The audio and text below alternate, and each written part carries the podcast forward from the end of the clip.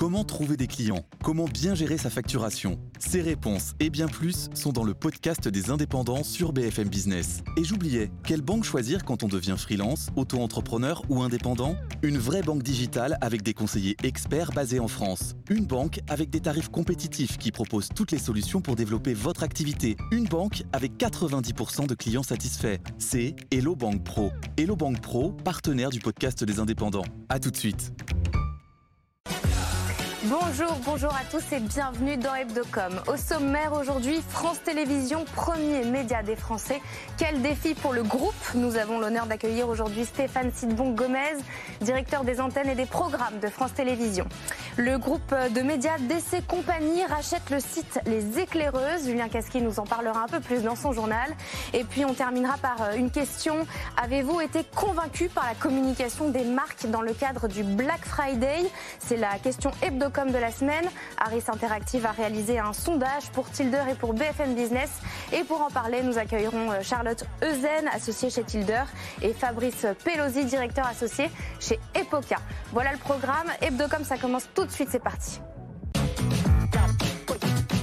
BFM Business, Hebdocom, l'invité média. Et comme chaque semaine, je suis accompagnée de Frédéric Roy, rédacteur en chef CB News. Bonjour Frédéric. Bonjour Rebecca. Et de Julien Casqui, journaliste BFM Business. Bonjour Julien. Bonjour Rebecca, bonjour à tous. Et nous accueillons aujourd'hui Stéphane Sidon Gomez. Bonjour. Bonjour. Vous êtes directeur des antennes et des programmes à France Télévisions. Merci d'être avec nous. Merci pour l'invitation. Euh, France Télévisions est aujourd'hui le premier média des Français, avec euh, plus de 29% de part d'audience en octobre 2022, avec l'arrivée également de nouveaux euh, marqueurs forts cette année, comme l'émission Quelle époque, qu'on adore, Drag Race, un retour de Michel Field que vous venez d'annoncer d'ailleurs sur Twitter cette semaine, et puis, et puis aux arbres citoyens qui a, qui a été diffusé sur France 2 le 8 novembre dernier, qui donne un coup d'envoi à l'arrivée d'une nouvelle émission chaque lundi en prime time dédiée à la question environnementale à partir de 2023 sur France 5. Ça fait de la nouveauté euh, tout ça Stéphane Sidbon Gomez ça fait de la nouveauté et puis ça nous fait pas mal de fierté. Là, on termine l'année. C'est la première fois depuis, je pense, une dizaine d'années, voire peut-être plus longtemps, que nos trois grandes chaînes, France 2, France 3, France 5, progressent en même temps. Avant, on progressait tout le temps en prenant un peu aux voisins. Donc là, on a vraiment, euh, on a une belle performance de ce point de vue-là. Et puis notre plateforme numérique, vous savez, comme tout le monde, euh, notre gros défi, c'est comment on va réussir à se digitaliser. On fait des records incroyables. Il y avait 21 millions de visiteurs uniques qui venaient euh, sur France.tv tous les mois il y a mhm. un an. Vous Ils sont 27. C'est 6 millions en un an, donc on est, on est très content. Et puis avec des beaux programmes. Euh, vous en avez cité plusieurs dont on est très fier de les porter. Donc quand on fait des programmes qu'on aime et qu'en plus ça marche, on finit bien l'année. Et à quoi va ressembler Est-ce qu'on peut avoir une petite idée de à quoi va ressembler cette nouvelle émission euh, sur l'environnement euh? Alors, on va pas faire le, tous les lundis soirs sur France 5, on va pas faire une émission spécifiquement dédiée. On a sur le front qui marche très bien, qui vient mhm. une fois par mois. Et l'idée, c'est qu'on n'ait pas une carte blanche, mais que toutes les semaines, on ait des manières différentes, des angles différents de traiter de l'écologie. Vous aurez du documentaire, vous aurez des magazines, vous aurez peut-être des fois, on se pose même la question, est-ce que le cinéma peut pas parler d'environnement et d'écologie? Mm-hmm. Mais toujours en demandant, en disant, vous avez la même préoccupation que nous. Les médias doivent parler d'environnement. On voit la crise climatique. On a une immense responsabilité. On ne peut pas rester bras croisés. On ne peut pas juste se dire, euh, constater à chaque COP de dire, bah, la température monte, euh, qu'est-ce qu'on fait?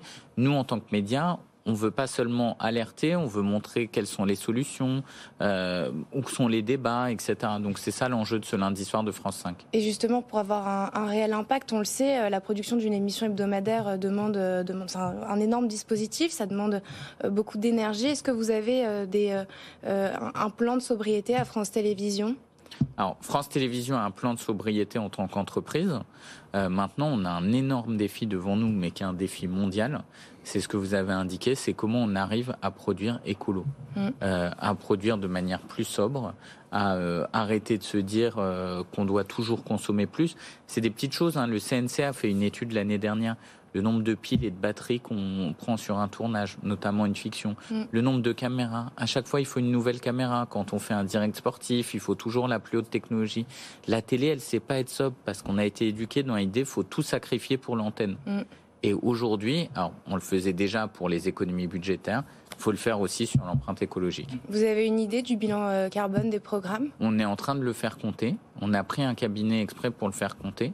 Euh, et à partir de là, Delphine Ernotte nous a demandé de dire comment est-ce que France Télé va s'inscrire dans la démarche de neutralité carbone, que tous nos programmes, dans tous les genres de programmes, comment ils vont réduire leur impact carbone.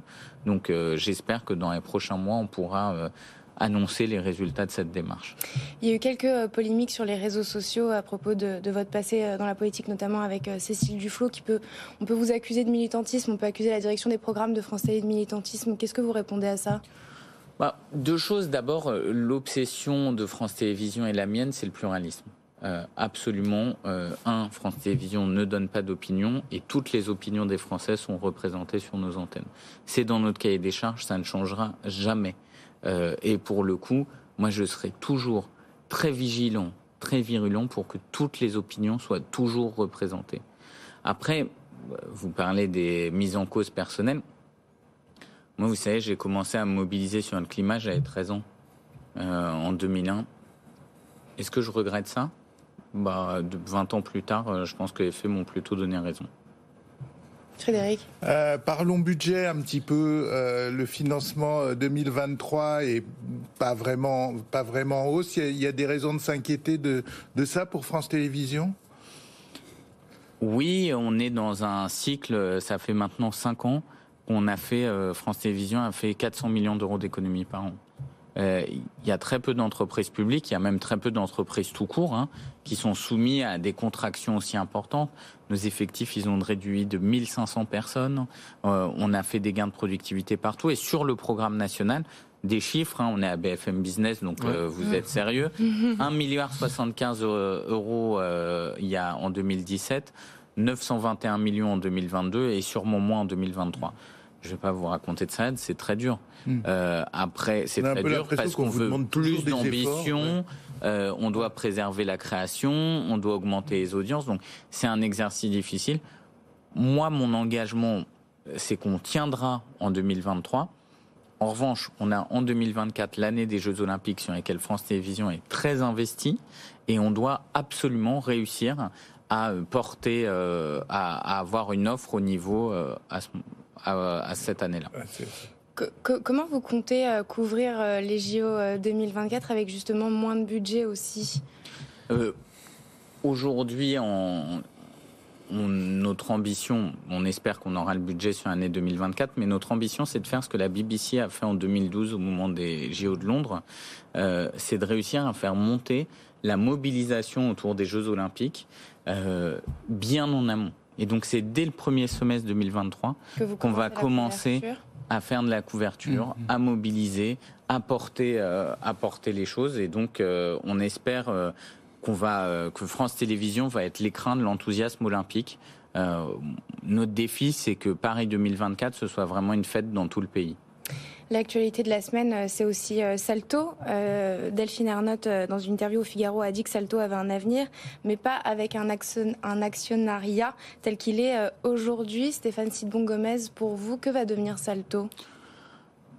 Comme vous le savez, en fait, on est dans la suite de la non-fusion entre TF1 et M6 il y avait un projet stratégique autour de Salto. D'ailleurs, nous, on était prêts à revendre nos parts à TF1 M6 fusionnés.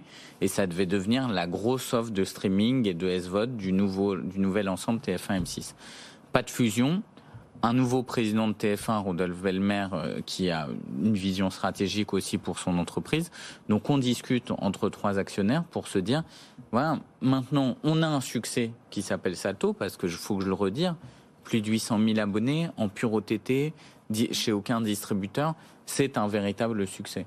Euh, aujourd'hui, quel avenir on a? Moi, je, je, redis vraiment, si dans 5 ans, il n'y a pas une plateforme de SVOD française leader. qui c'est leader, pas forcément, on sera moins fort que Netflix, mais il faut que les Français aient leur place dans la SVOD. Mm. Nous, on est prêt à donner nos contenus, à pas à les donner évidemment, mais à partager nos contenus euh, sur une offre de SVOD. Et il faut pas laisser ce marché uniquement aux Américains, mm. parce qu'on va, on s'en mordra les doigts dans 5 ou 10 ans. Comment on pourrait faire alors? Bah, Aujourd'hui, euh, si on on va chercher un actionnaire qui croit dans le projet industriel de Salto. Nous, on est prêt à s'engager sur euh, sa durabilité, c'est-à-dire sur le fait de laisser nos contenus pendant une certaine période. Et notre ambition, euh, tout le monde a rigolé quand euh, ils ont dit mais c'est pas un Netflix, c'est un français, c'est pas le petit Salto qui va manger le gros Netflix. C'est vrai, mais en attendant, on n'a pas arrêté de grandir parce que les Français, ce qu'ils préfèrent, même en SVOD, c'est leurs émissions, c'est leur fiction française mm. qui battent des records d'audience à la télévision et qu'ils aiment aussi consommer en, en SVOD. Pour euh, terminer cette interview, on va passer euh, au questionnaire avec un cas de Julien Kaski. Eh Alors, c'est des questions-réponses en rafale. 10 questions, 2 minutes. C'est bon pour vous? Vous m'inquiétez. Ça, va, bien se passer, ça va bien se passer. Parce qu'on met tous des cas particuliers, on va étudier le cas Sidmon Gomez. Eh ben, on lance euh, le chrono, c'est parti. Allez, votre réseau social préféré Mastodon, mais je ne l'ai pas encore essayé. Mastodon. Le matin, sur quel média vous informez-vous euh, c'est terrible à dire, mais quand je suis arrivé à France Télévisions, on m'avait dit que ce serait le cas. Je dois reconnaître, le premier truc que je lis, c'est Satellifax. Satellifax, ok. Mais après, je lis tous les journaux, je lis tous les quotidiens, Le Parisien, Le Figaro, Libération. Une radio France Inter. L'événement d'actualité qui a le plus retenu votre attention cette semaine Cette semaine, euh, cette semaine, mon Dieu. Euh, je vais dire une bêtise. Euh, tic tac, tic tac. Le plus retenu mon attention. Sinon on passe. Hein. Euh, je pense que la déclaration de Céline Catnins hier. Cyril Hanouna ou Yann Barthès? J'aime les deux. si vous étiez obligé de choisir. Anne-Elisabeth Lemoine. si vous étiez une émission de télé, ce serait laquelle? Si j'étais une émission de télé, j'espère que ça me jamais. Euh, je passe. si vous étiez une émission de radio Ah si, des trains pas comme les autres. Si vous étiez une émission de radio Si j'étais une émission de radio, euh, je passe. Boycott de la Coupe du Monde ou pas? Hmm, Non. Pas boycott? Non. Pour regarder les matchs? Oui. La personnalité qui vous inspire le plus dans les médias? La personnalité qui m'inspire le plus dans les médias, euh, comme on est à BFM Business, je vais dire Arthur Dreyfus. Il sera content. Votre plateforme, c'est le directeur, le président France d'Altis. Votre plateforme de streaming préférée, à part Salto Salto. France.tv. France.tv. C'est gratuit. Salto, c'est payant. France.tv, c'est gratuit. De quoi êtes-vous le plus fier dans votre carrière chez France Télévisions? Euh, évidemment, quand on fait mon job, c'est d'abord des programmes dont on est fier, mais ce dont moi je suis le plus fier, et je l'ai déjà dit, donc c'est pas nouveau, mais c'est de travailler avec une équipe qui est exceptionnelle. On a beaucoup de talents à France Télévisions. Je suis très fier de travailler avec eux aux côtés de Delphine Arnott. Et moi, j'ai une petite question. Ah mince. Quelle, euh, quelle question on ne vous a pas posée que vous auriez aimé qu'on vous pose aujourd'hui?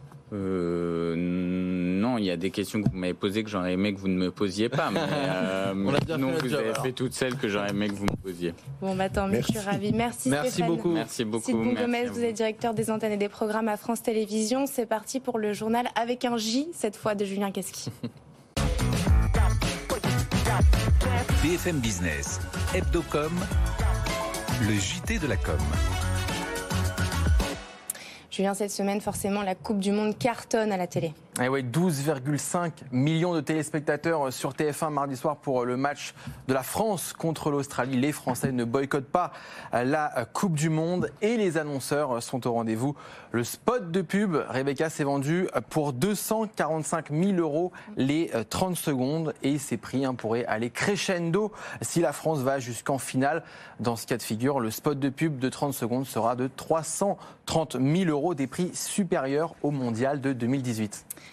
Twitter, euh, lui, en revanche, euh, voit ses annonceurs euh, déserter sa plateforme. Là. Selon nos confrères du Washington Post, un tiers des annonceurs de Twitter auraient déserté la plateforme en revenus publicitaires, en recettes publicitaires sur Twitter depuis deux semaines. Parmi eux, on peut citer le groupe pharmaceutique Merck, Kellogg's, Verizon ou encore la marque de bière Samuel Adams. Ces marques hein, font partie des plus gros annonceurs de Twitter. Et on a appris d'ailleurs cette semaine le départ de Damien Viel, directeur général de Twitter France. La semaine dernière, on a assisté euh, à Paris au forum Elle Active. Oui, c'est un événement euh, qui a lieu euh, chaque année depuis 10 ans. Il est organisé par le magazine Elle. Il est dédié à l'emploi, au programme des conférences, des séances de psy, de coaching pour gagner en confiance en soi et entreprendre au travail. Alors pourquoi un tel événement? On a posé la question à Florence Besson, rédactrice en chef événement au magazine Elle. Ça s'est très bien passé. On est extrêmement content d'être dans ce nouveau lieu, l'espace Oscar Niemeyer, qui est vraiment euh, emblématique et magnifique. On a eu près d'un millier de personnes déjà qui sont venues, avec un grand entretien avec Anne-Elisabeth Lemoine, des conférences autour de l'ambition, mais aussi de la grande émission, qu'est-ce qu'on attend du travail, et puis beaucoup de parcours pratiques. Euh, si vous voulez entreprendre, par exemple, vous avez des, conférences autour du storytelling, voilà, des choses très très pratiques. Un espace réseau aussi où vous pouviez apprendre à parler d'argent, à vous faire un réseau, à défendre vos droits. Donc on est très content. Alors cet événement, il pourrait pas exister sans nos partenaires comme BFM Business. Justement, merci beaucoup d'être avec nous.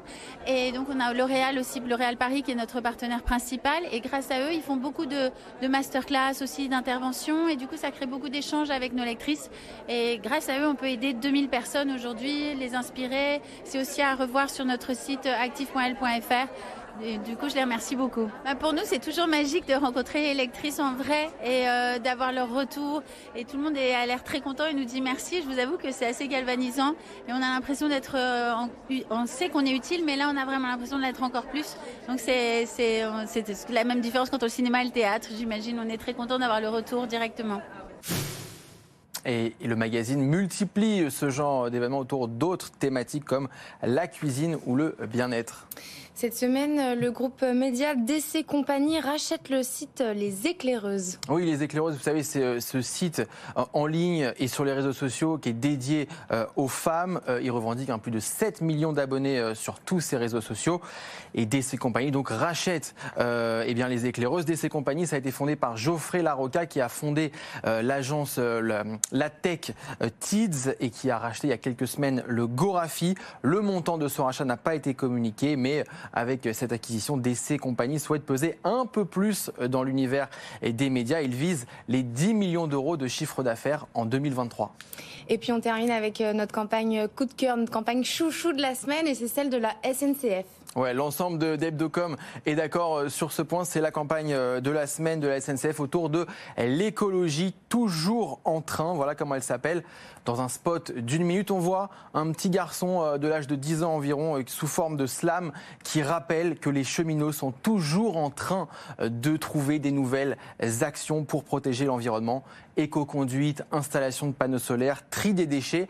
Il demande aux téléspectateurs quel écolo tu es? On écoute.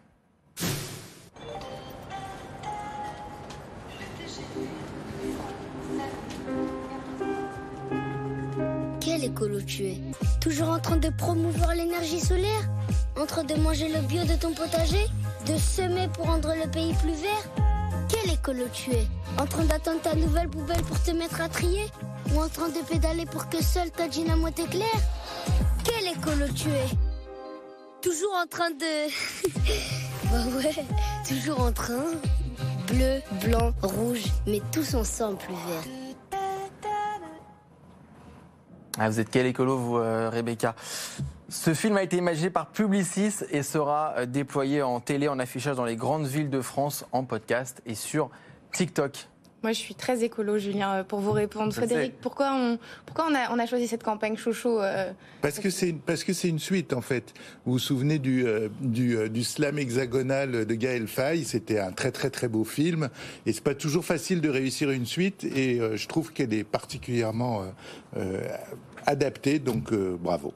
Moi, je suis d'accord. Eh ben, merci beaucoup, Julien, pour le journal. C'est parti pour le Focuscom. BFM Business, Hebdocom, le Focuscom. Avez-vous été convaincu par la communication des marques dans le cadre du Black Friday? C'est la question hebdocom de la semaine. Arisat Interactive a réalisé un sondage pour BFM Business et pour Tilder. Et ce sera le point de départ de notre débat du jour avec vous, Charlotte Eusen. Bonjour, vous êtes associée chez Tilder. Bonjour. Merci d'être avec nous. Et Fabrice Pelosi, bonjour. Bonjour. Vous êtes directeur associé chez Epoca, mais bon, on vous connaît. euh, le sondage révèle que oui, 57% des Français, un peu plus de la moitié des Français, se déclarent convaincus par la communication des marques. Charlotte, est-ce que ce résultat vous surprend?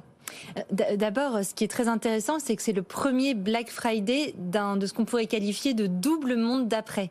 Euh, le monde d'après la canicule de cet été, qui avait évidemment fait énormément réagir le grand public sur les enjeux environnementaux et climatiques, et le monde d'après guerre en Ukraine, qui a accentué les tensions économiques avec cette dynamique inflationniste qui touche maintenant euh, euh, l'ensemble des biens de consommation. Donc ce Black Friday, il prend place dans une, une période nouvelle et sensible, dans laquelle les marques ont dû complètement se réadapter pour en fait répondre à deux objectifs, à la fois assurer une vraie dynamique commerciale, hein, ça reste l'objectif de ce grand moment de consommation, mais aussi avoir un, véritable positionnement sociétal, environnemental, engagé pour que les gens puissent continuer à consommer en étant euh, rassurés euh, sur ce point.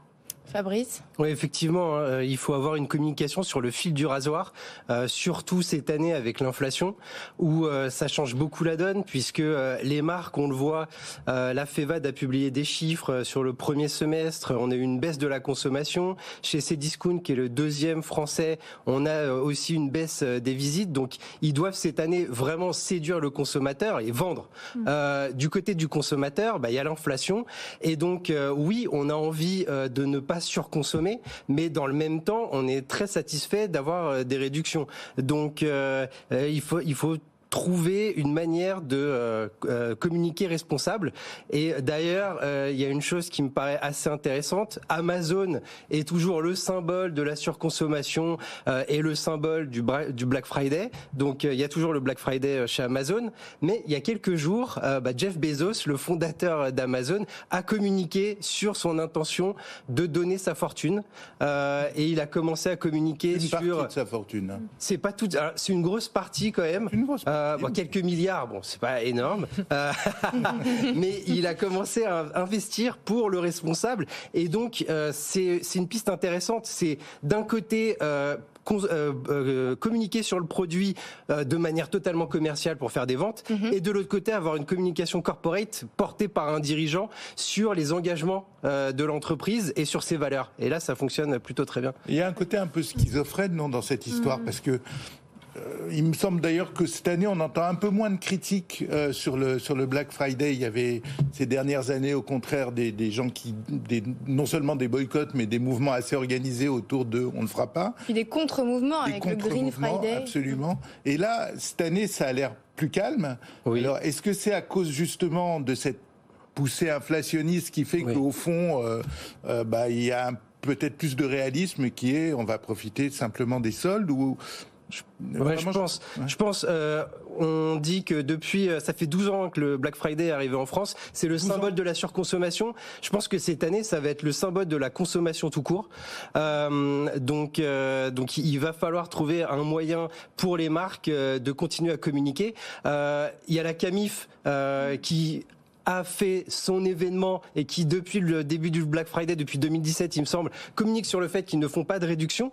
Donc, alors, c'est un peu, alors je dis, c'est pas du tout hypocrite, hein, c'est totalement en accord avec les valeurs. Mm. Toujours est-il que c'est de la communication qui a pour objectif de faire parler de la marque pour faire des ventes. Mm. Euh, donc, c'est très malin. Il y a aussi Guillaume Gibaud du Slip français. Alors, juste avant de venir, je suis allé voir sur son site. Alors, ils sont contre la surconsommation, toutes ces communications qui mm. poussent à consommer. Toujours est-il que euh, sur la page, euh, il vend euh, euh, les chaussons et donc les pantoufles. On achète une paire, c'est moins 10%, deux moins 20, trois moins 30, quatre moins 40. Donc, on voit qu'il y a quand même un intérêt. On parle pas de Black Friday, mais toujours est-il que plus on consomme, moins on paye. Donc il y a cédé aux tentations de Charlotte. pour entrer un petit peu plus dans le détail, on voit, on voit donc bien que malgré les problématiques écologiques, le contexte inflationniste prend le pas, mais surtout mm. auprès des jeunes, contrairement mm, mm, à mm. ce à quoi on pouvait s'attendre. Comment vous, pouvez expliquer ça? C'est vrai que tout à fait, le, chiffre intéressant euh, touchait en effet les 18-24 ans euh, qui sont les plus convaincus parmi les différentes tranches d'âge qui ont été testées euh, par le Black Friday.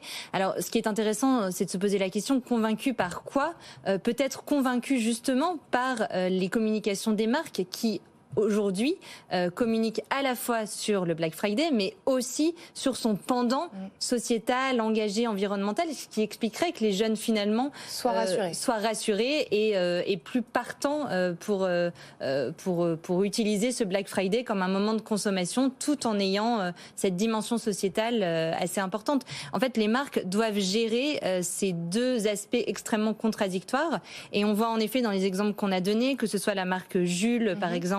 Euh, qui, utilise cette année un Black Friday, donc on ramène euh, ses vêtements plutôt qu'en acheter euh, des nouveaux.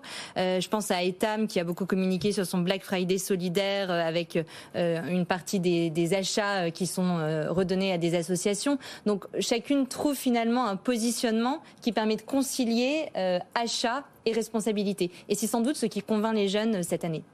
Fabrice, vous êtes d'accord Oui, euh, tout à fait. Les jeunes sont séduits par euh, la, communication des marques, la transparence. Et puis aussi, quand on est jeune, on, a moins de, on est moins à l'aise financièrement, donc on est plus touché mm. par une, une, communication qui va être simplement euh, commerciale. Mm. et aussi, je pense qu'il y a un écart entre les convictions qu'on va déclarer dans ce sondage et comment on dépense avec son portefeuille. Mm. Et un, autre écart qu'on a vu récemment, et on le voyait dans le journal de Julien, euh, c'est entre les convictions sur euh, la Coupe du Monde de football. Euh, bon, on n'a pas envie forcément de regarder peut-être pour les convictions. Toujours est-il que TF1 vient de battre son record annuel mm. sur les audiences pour le premier match de l'équipe de France. Donc parfois on voit un écart et quand on arrive vraiment dans l'action, ça change. Mais au fond, le Black Friday, est-ce que c'est pas presque plus une affaire de distributeur en l'occurrence? Vous citiez à l'instant euh, Amazon. Euh, est-ce que c'est pas là que le nœud se fait? C'est-à-dire que les marques font euh, des communications qui peuvent être effectivement assez contrebalancées entre on, fait des prix mais on essaye de voilà, d'être d'être raisonnable.